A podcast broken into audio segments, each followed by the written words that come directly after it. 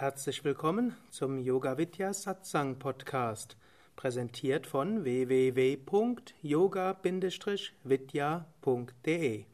Mein Name ist Sukadev und dies ist ein Mitschnitt aus einem Vortrag, den ich gehalten habe während eines spirituellen Retreats im Yoga Vidya Ashram Bad Meinberg. Es gibt so viele Wege, wie es Pilger gibt. Es gibt manche Menschen, bei denen ist der Fortschritt schrittweise oder so lavierend oder vielleicht auch fast unmerklich. Sie merken den Fortschritt vielleicht nur daran, wenn Sie zwei Jahre zurückgucken und dann überlegen, worüber habe ich mich vor zwei Jahren aufgeregt und das vergleichen mit heute, dann merken Sie, hm, ich bin schon irgendwo gewachsen. Ich habe zwar Neues gefunden, über das ich mich aufregen kann, aber bei vielem, was vor zwei Jahren mich aufgeregt hätte, habe ich gleich Mut gewonnen. Und vieles, was ich, wofür ich früher, vielleicht könnte die Erleuchtung hier auch noch etwas erhöhen. Ich sehe so im Halbdunkel relativ schlecht.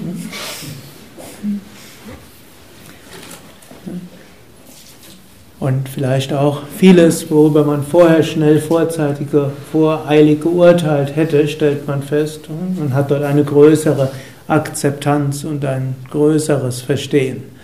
Aber bei manchen Menschen sind diese Erleuchtungserfahrungen nicht so stark, sie lassen auf sich warten, es ist mehr ein schrittweises Entwickeln. Und dann gibt es andere, die haben heftige Erfahrungen, intensive Erfahrungen. Und dann hoffen sie, die Erleuchtung ist gerade um die Ecke. Dann wir jetzt eben bemerkt haben, haben das Licht angemacht. Am Anfang hat es geblendet und jetzt sieht es eher fast wie halbdunkel aus. Also man gewöhnt sich an einiges, das ist die eine Sache, und plötzlich wird das Außergewöhnliche wird normal. Und manchmal auch geht dann das Licht wieder aus mal das Licht gesehen hat und es geht wieder aus, dann entsteht eine große Sehnsucht. Ja, ich hatte die göttliche Erfahrung gehabt, ich habe Gott gespürt, warum ist er jetzt nicht mehr da? Ich hatte plötzlich eine Ahnung gehabt von der reinen Bewusstheit. Wo ist sie geblieben? Was ist los? So gilt es auf eine gewisse Weise geduldig zu sein, aber es ist auch wichtig, auch mal ungeduldig zu sein. Beides hat seinen Platz. Geduldig in der Ungeduld und ungeduldig in der Geduld. Wenn wir nämlich zu geduldig sind, dann passiert nichts. Passiert nichts. Hm? So, irgendwann mal war ich ein sehr ungeduldiger Mensch und dann habe ich sehr daran gearbeitet, sehr geduldig zu sein. Und geduldig und mitfühlend und einfühlsam in alle Menschen und ich habe alle verstanden und alles war gut und ist es wenig passiert. Und irgendwann habe ich, hat mir das dann jemand gesagt, was ist denn jetzt los? Passiert nichts. Ich gedacht, gut, ist auch nicht das Richtige. Man muss auch etwas in Bewegung setzen und da ist manchmal gut, ein bisschen ungeduldig zu sein. Aber inmitten von dieser Ungeduld braucht man dann auch wieder Geduld. Und inmitten der Ungeduld braucht man Geduld. Und sehr wichtig auch, der Weg von jedem ist anders. Und es nutzt nichts, einen anderen zu beneiden. Hm, Wird es nicht besser.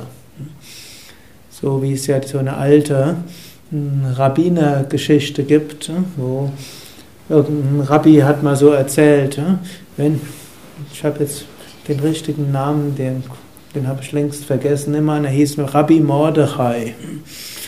Der sagt dann, wenn ich nach meinem Tod vor meinen Schöpfer trete und mein Schöpfer wird mir sagen, Rabbi Mordechai, warum warst du nicht wie Moses? Dann werde ich antworten, weil ich nicht Moses bin.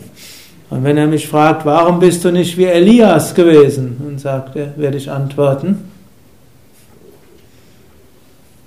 weil ich nicht Elias bin. Aber wenn er mich fragt, warum warst du nicht Rabbi Mordechai?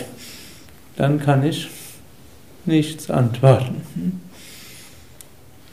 Das heißt, wir müssen schauen, wie ist unser spiritueller Weg, wie können wir ihn richtig gehen, aber auch wie können wir ihn richtig gehen, wie können nicht in den Halben unseres Potenzials bleiben, sondern wirklich schauen, wie kann ich zu einer tieferen Wahrheit kommen.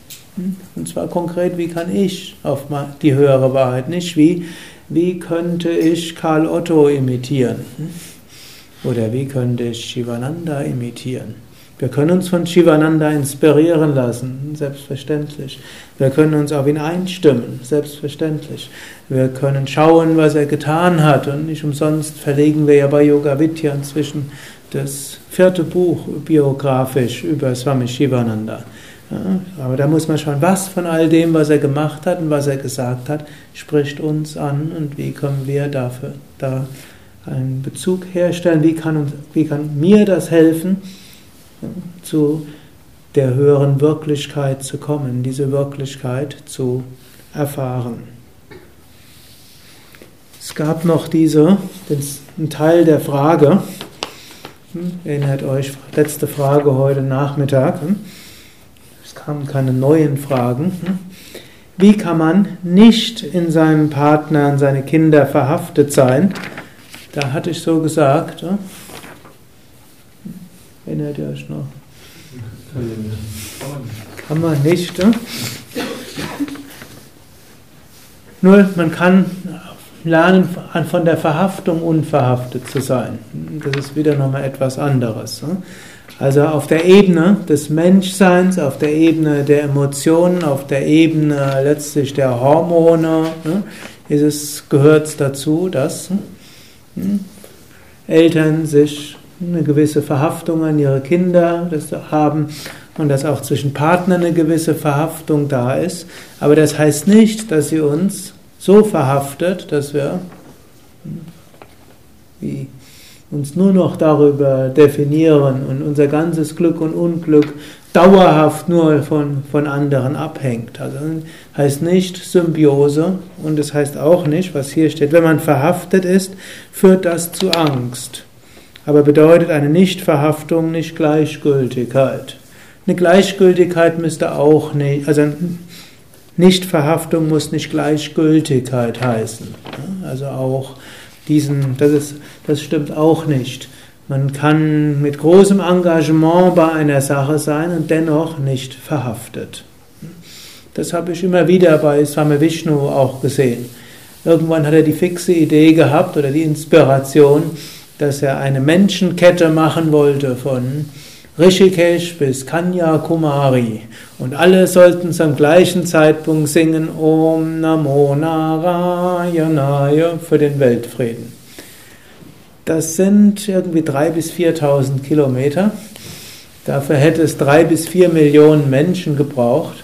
So viel ist das letztes Jahr auch nicht. Irgendwie demnächst ist die Kumbh Mela, da sollen zwischen 20 und 80 Millionen Menschen an einem Fleck sein. Also da wird irgendwo die größte Stadt auf, der, auf dem Planeten entstehen, ein Bereich, wo normalerweise das relativ dünn besiedelt ist. Wird großes Chaos dort herrschen. Aber das sollte dann auch durch Wüsten und Steppen gehen.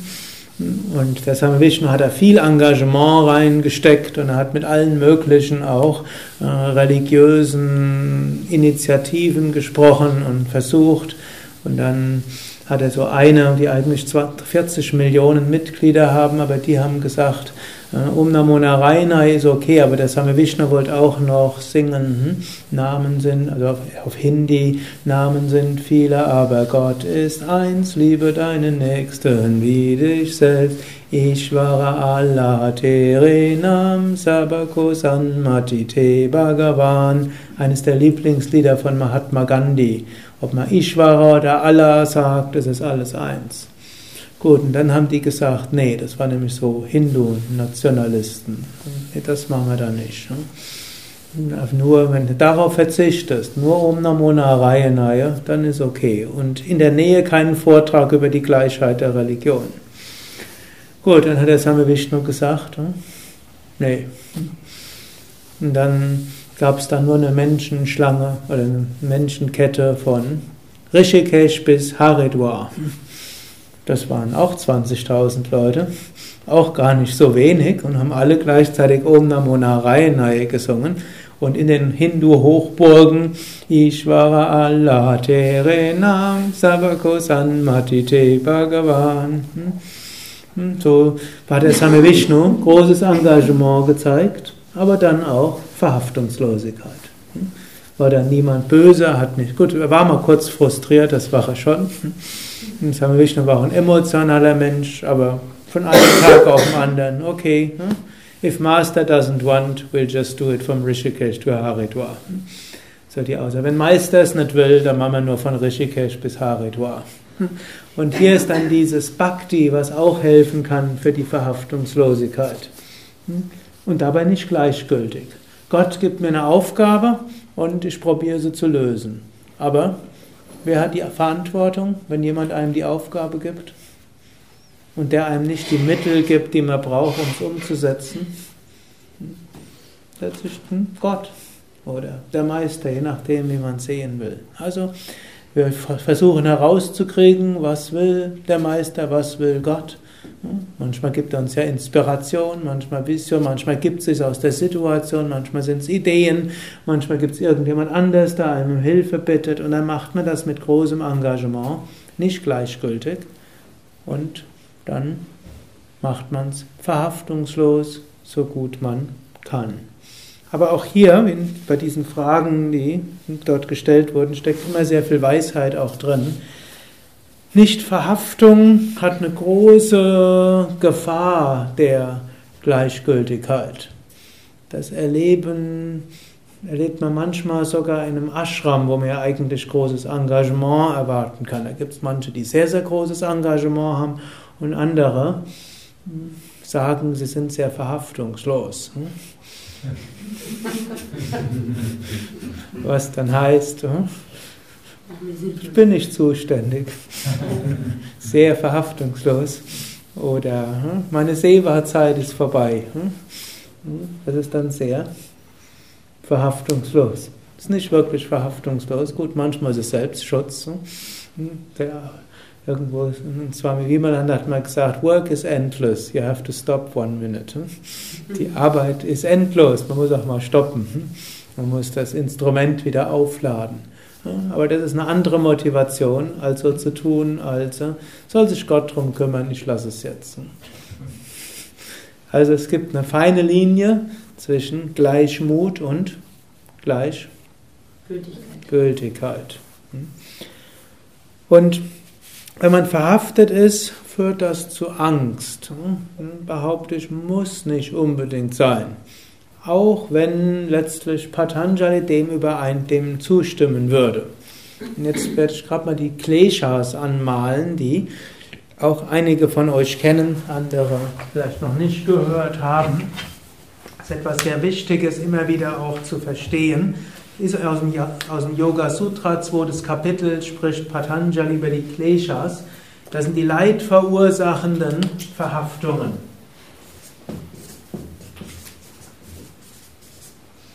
Grunde kann man sagen, wann immer man leidet, hat, ist man irgendwo einer Klesha zum Opfer gefallen. Erste ist Avidya, damit fängt alles an. Avidya heißt Unwissenheit. Wir vergessen, wer wir wirklich sind. Unsere wahre Natur ist Satchitananda, Sein, Wissen, Glückseligkeit. Wir vergessen, wer wir wirklich sind und stattdessen identifizieren wir uns. Und das ist dann Asmita. Asmita, Identifikation.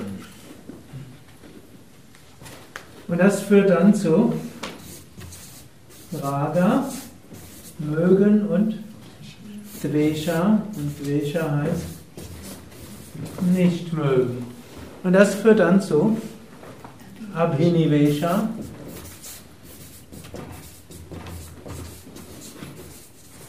Und Abhinivesha heißt Angst. Im engeren Sinne ist es Angst vor dem Tod, aber im weiteren Sinne ist Angst vor der Vergänglichkeit. Also nicht nur der physische Tod, sondern hm, etwas, als die Angst vor dem Vergehen. Und es beginnt also mit Avidya, Unwissenheit, Identifikation. Wir können uns jetzt mit allem Möglichen identifizieren. Zum Beispiel können wir uns identifizieren mit diesem Körper, meinem Körper. Und dann wollen wir etwas. Wir wollen, dass er schön aussieht. Wir wollen, dass er nicht zu dick ist, nicht zu dünn ist. Wir wollen, dass er, hm, was noch? Dass, nicht, dass er nicht zu wenig Haare hat, nicht zu viel Haare. Und wir wollen, dass andere sagen, oh, siehst du toll aus, oder tolle Frisur, oder tolle Brille, oder hm, was noch, toller Schnurrbart, oder hm, tolles Make-up. Oder, man sieht das Make-up von dir gar nicht. Das mag man vielleicht dann am liebsten.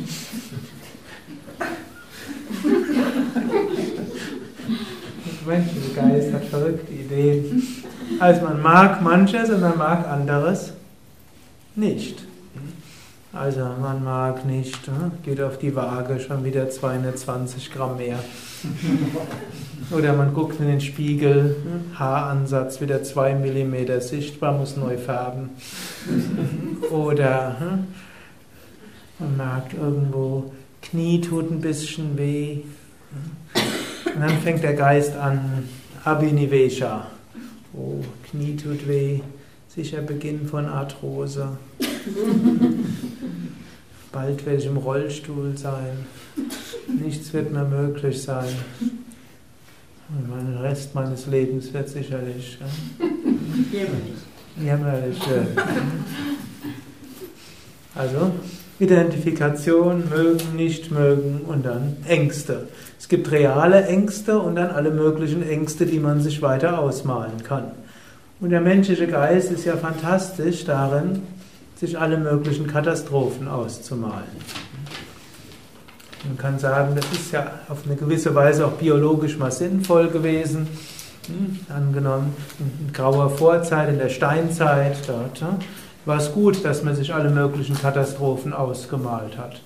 Gerade dann, wenn es schön war und ruhig, hm, war es dann gut, dass mindestens irgendjemand in der Sippe, muss, irgendwo muss der Tiger sein. Hm? Jeden Moment muss er da sein. Und so wie irgendwo ein Geräusch war, schnell alle abgehauen. Lieber zehnmal umsonst abgehauen als einmal zu wenig. Also in der früheren Vergangenheit sogar besser hundertmal umsonst abgehauen als einmal zu wenig.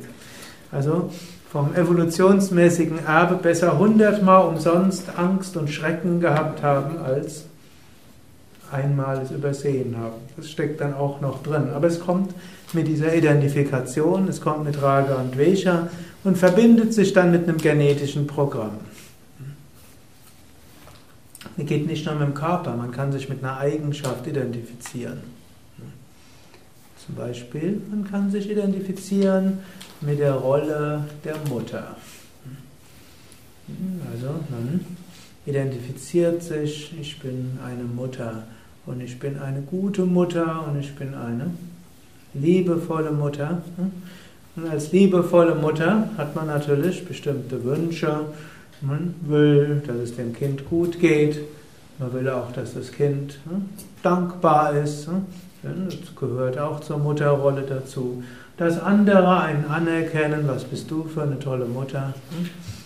Man will, dass die Lehrer sagen, wie sie sich um ihre Tochter kümmern. Das ist schon sehr vorbildlich. Man will, dass die eigene Mutter sagt, Tochter, du bist eine tolle Mutter. Und so weiter will man. Und man will natürlich nicht, dass Kind undankbar ist, auf die schiefe Bahn geht. Man will nicht, dass die Mutter, noch schlimmer die Schwiegermutter, sich ständig einmischt in die Erziehungsmethoden, hm, will nicht das hm, und so weiter. Und dann kommt natürlich Angst. Angst, Kind kommt auf die schiefe Bahn. Angst, Kind hm, stirbt. Angst, Kind passiert was. Angst, irgendjemand hat einen schlechten Einfluss auf mein Kind. Und auch Angst, das Kind zu verlieren, aber als Kind plötzlich irgendwo in einem pubertären Streit sagt, oh, ich will dich nie mehr sehen. Oder Tochter sagt, du hast dich zu sehr eingemischt, will dich nie mehr sehen. Passiert. Und dann davor ist Angst oder wenn das einmal gesagt worden ist, meistens verträgt man sich ja danach wieder, aber die Angst ist dann, könnte dauerhaft werden. Wie geht man jetzt mit dieser ganzen Geschichte um bei diesen Sachen? Ich sagte, eine gewisse Verhaftung ist natürlich, das ist ein biologisches Programm, das ist hormonell mitgesteuert, das gehört irgendwo dazu und ist sinnvoll gewesen für das Überleben der Art. Das heißt aber nicht, dass wir uns dort voll mit identifizieren können müssen.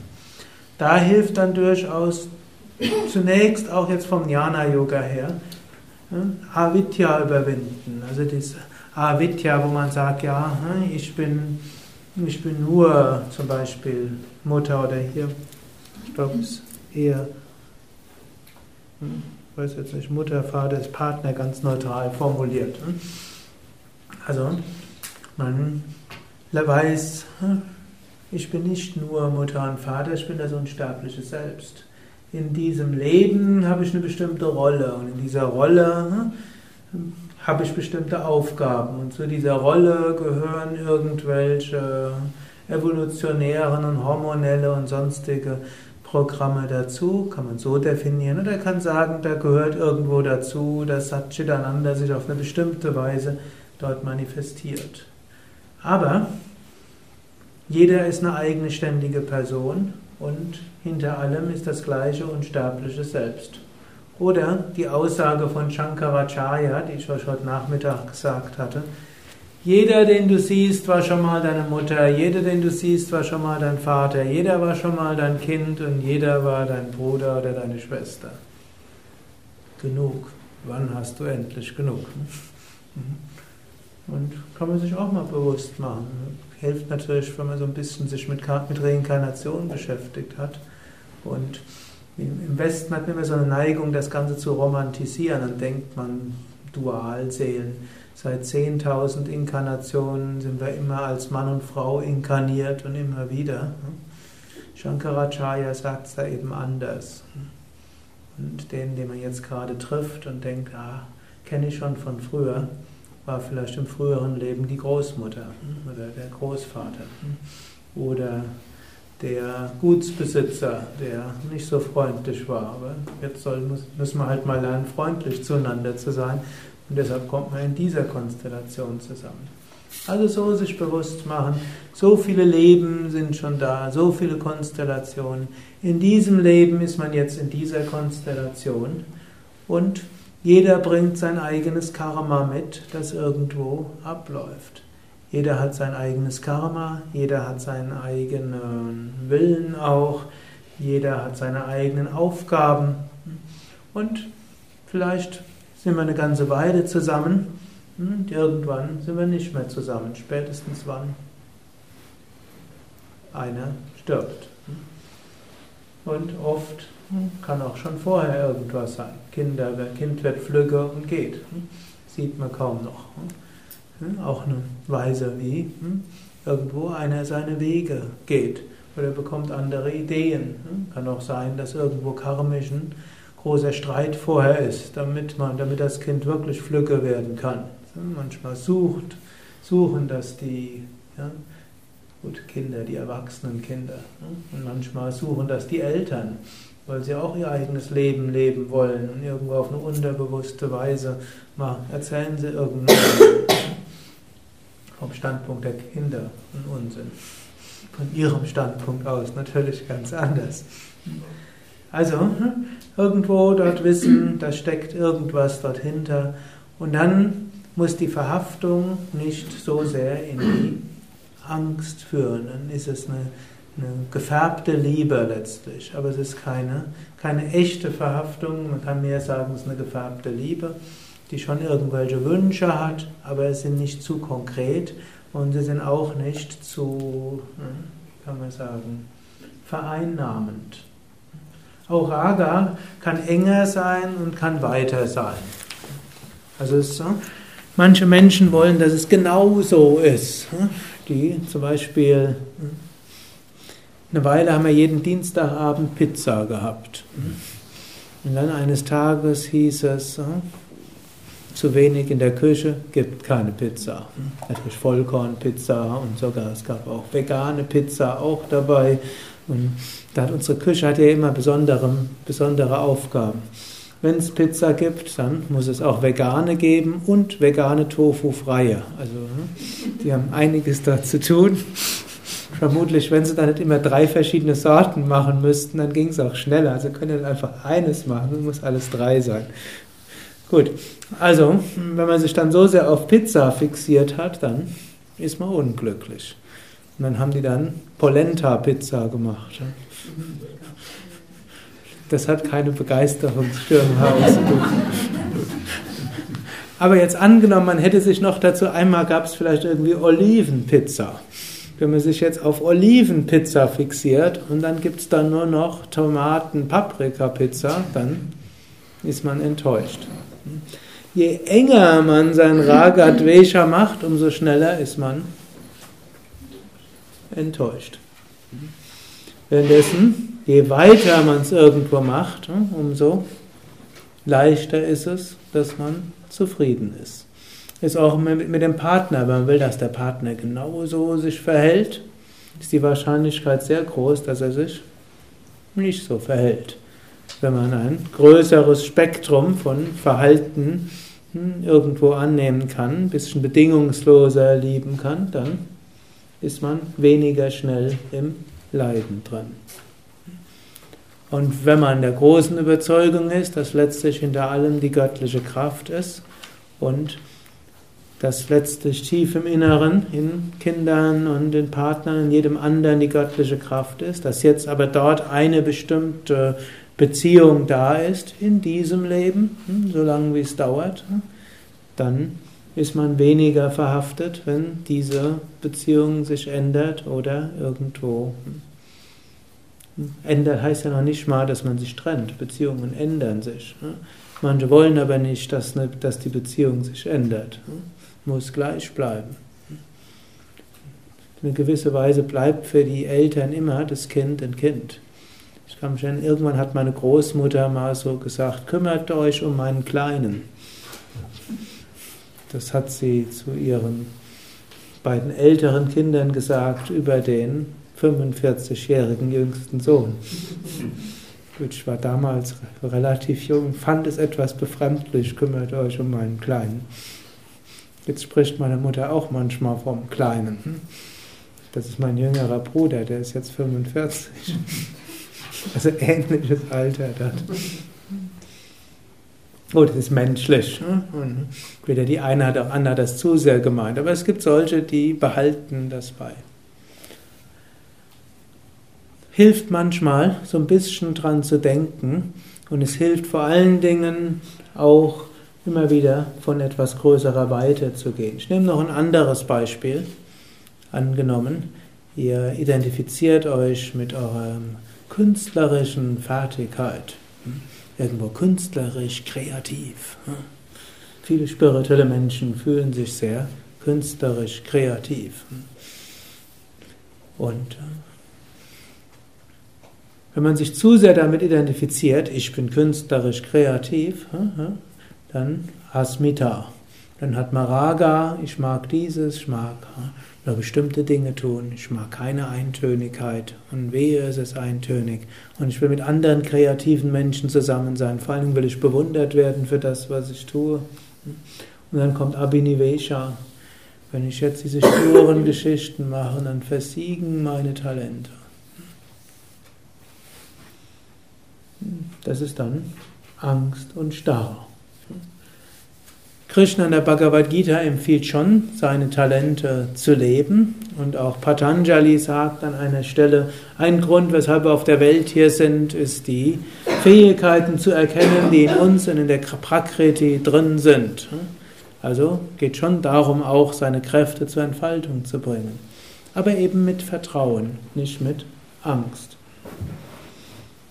Oder ein anderes Beispiel, was mir jetzt vor kurzem irgendwas In letzter Zeit gibt es ja mehrere Bücher, entweder Biografien oder sogar Autobiografien von Leuten, die Alzheimer bekommen haben.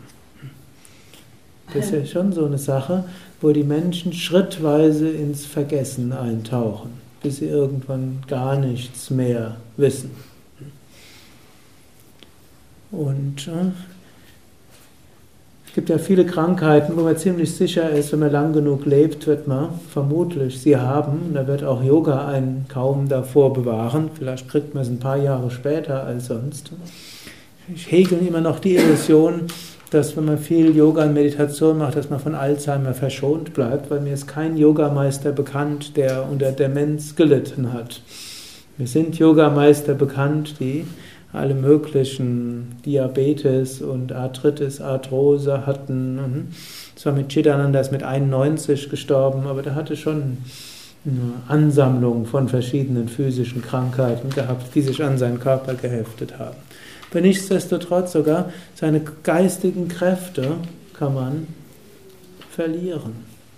Selbst dann bleibt man Brahman. Und das wäre auch nochmal interessant. Kann, es wäre nicht undenkbar, dass ein Meister sich Brahmans bewusst bleibt und schrittweise alle anderen Fähigkeiten verliert. Also wir, denn letztlich auch die geistigen Kräfte sind nichts anderes als Teil von Maya, Teil von Identifikation mit etwas. Also wenn ihr euch irgendwann eines Morgens nicht an etwas erinnern könnt und denkt, ich altere, hm, muss nichts Schlimmes sein. Wenn euch das aber große Sorgen macht, dann heißt es, da ist irgendwo Asmita, irgendwo Identifikation. Hm. Natürlich, man kann geistig aktiv bleiben, zum Beispiel indem man neue Yoga Seminare besucht, indem man meditiert. Auch das kann irgendwo, habe ich vor kurzem gelesen, gerade, und das wird das andere unterstützen, was ich gesagt habe, in der Meditation werden die Regionen des Hirns größer, die, wenn sie größer sind, die Wahrscheinlichkeit fürs Auftreten von Demenz und Alzheimer reduzieren. Deshalb müsste man da sagen, die Wahrscheinlichkeit wird reduziert. Aber hm, hängen sollten wir an all dem nicht. Und manchmal gibt es ja auch Menschen, von denen ist man enttäuscht. Eigentlich enttäuscht ist eigentlich was Gutes. Warum? Die Täuschung fällt weg. Also jede Enttäuschung ist ein Augenöffner, ist ein etwas, was Avidya wegnimmt und was Vidya schafft. Das muss man sich aber auch bewusst sein. Warum ist man enttäuscht? Nicht, weil der andere Mensch so böse war, sondern man hat sich, man hat sich identifiziert mit einem Bild, das man von dem anderen Mensch hatte, oder auch man hat sich identifiziert mit irgendeiner Vorstellung, wie der andere handeln sollte. Er handelt aber anders mag ethisch verwerflich sein. In der Mehrheit der Fälle ist es nicht ethisch verwerflich, sondern nur anders, als man es gerne hätte. Aber selbst wenn es ethisch verwerflich ist und selbst wenn man dann vielleicht sogar aus Verantwortung gezwungen ist, irgendwo etwas zu tun, dennoch der andere bleibt das unsterbliche Selbst und man selbst bleibt auch das unsterbliche Selbst. Und das gilt es auch anzuerkennen. Und wenn man das so weiß, dann mögen trotzdem irgendwelche emotionale Programme auch ablaufen, aber dann gehen sie auch vorbei. Das ist wie ein Unterschied zwischen, also beim Tier zum Beispiel, Tier ärgert sich auch, aber wie lange dauert es? Nicht sehr lange. Relativ schnell ist es wieder hm, freundlich. Gut, das wissen die, die Haustiere haben. Hm, Im Normalfall. Hm, wenn man einen Hund zum Beispiel zum Tierarzt bringt, und der Tierarzt, dass der Hund weiß ja gar nicht, dass man was Gutes will. Der weiß nur, er wird dort auf so einen Tisch gestellt und wehrt sich dagegen, wird gewaltsam festgehalten, wird gepiekst, vielleicht sogar noch angeschrien, dass er ruhig ist. Also eine unglaublich traumatische Erfahrung. Und danach zittert er und zieht den Schwanz ein und kurz danach schlägt er einen wieder ab. Und so schnell geht das dort. Eine Katze vergibt das nicht ganz so schnell. Ich hatte auch mal eine Katze gehabt, wenn die zum Tierarzt war, hat man sie zwei Tage lang nicht mehr gesehen. Aber danach war es auch vorbei. Also Hund geht schneller, vergibt schneller. Das hat mich das erste Mal ganz verwundert.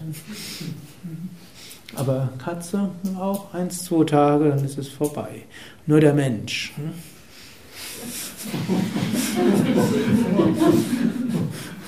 Wehe, jemand hat sich nicht richtig verhalten. Dann ne, kann das Tage, Wochen, Monate, Jahre, Jahrzehnte sein. Und ich spreche jetzt nicht nur von traumatischen Erfahrungen, sondern ich spreche jetzt von Kränkungen und Enttäuschungen. Da irgendwo, wo Asmita gekränkt worden ist und der Mensch dann in seinem Selbstwertgefühl erschüttert worden ist oder in seinem festen Bild. Also hier ist auch wieder ein Unterschied zwischen einer gesunden emotionalen Reaktion, die auch mit Verhaftung verbunden sein kann, und dem, wo man sich über etwas identifiziert, aus dieser Identifikation an Raga und Vesha und zu sehr vorausschauende Angst ist und wo man sich dann alles Mögliche ausmalt, was noch alles passieren könnte und was noch alles schlimm ist dabei. Also kehrt immer wieder zurück. Aham Brahmasmi. Ich bin Brahman.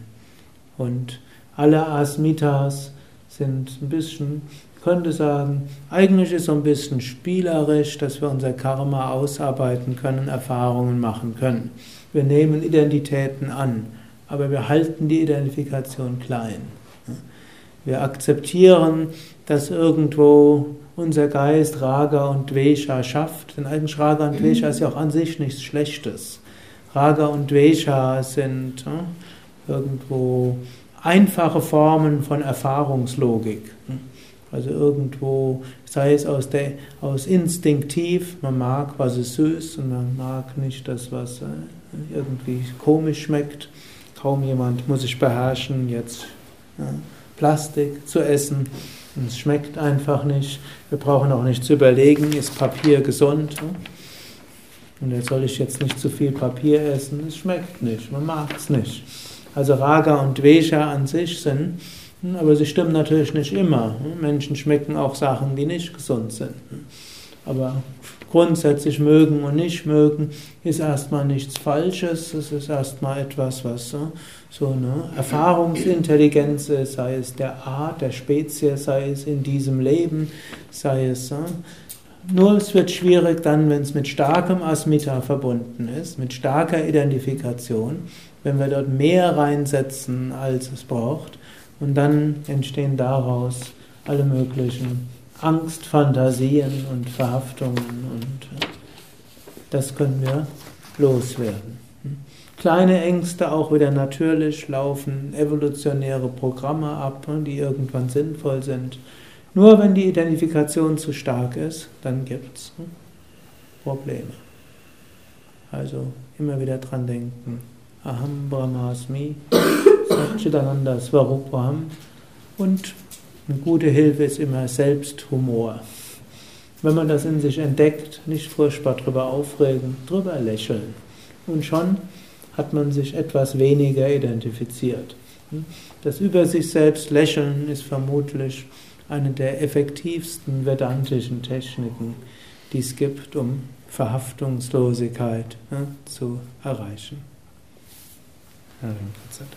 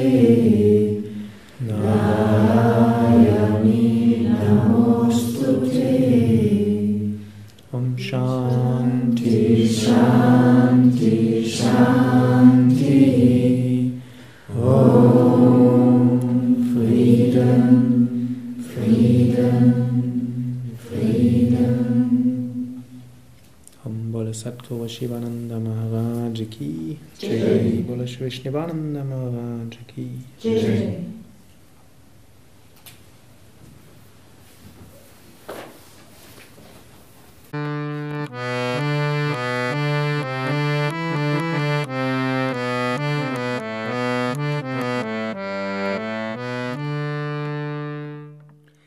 Das war die aktuelle Ausgabe des Yoga Vidya Satsang Podcasts. Mehr Informationen über Yoga, über Meditation und den spirituellen Weg unter www.yoga-vidya.de. Ich freue mich auf Feedback, auf Kommentare, auf Bewertungen in iTunes, Podster oder wo auch immer du diesen Podcast beziehst. Alles Gute, bis zum nächsten Mal.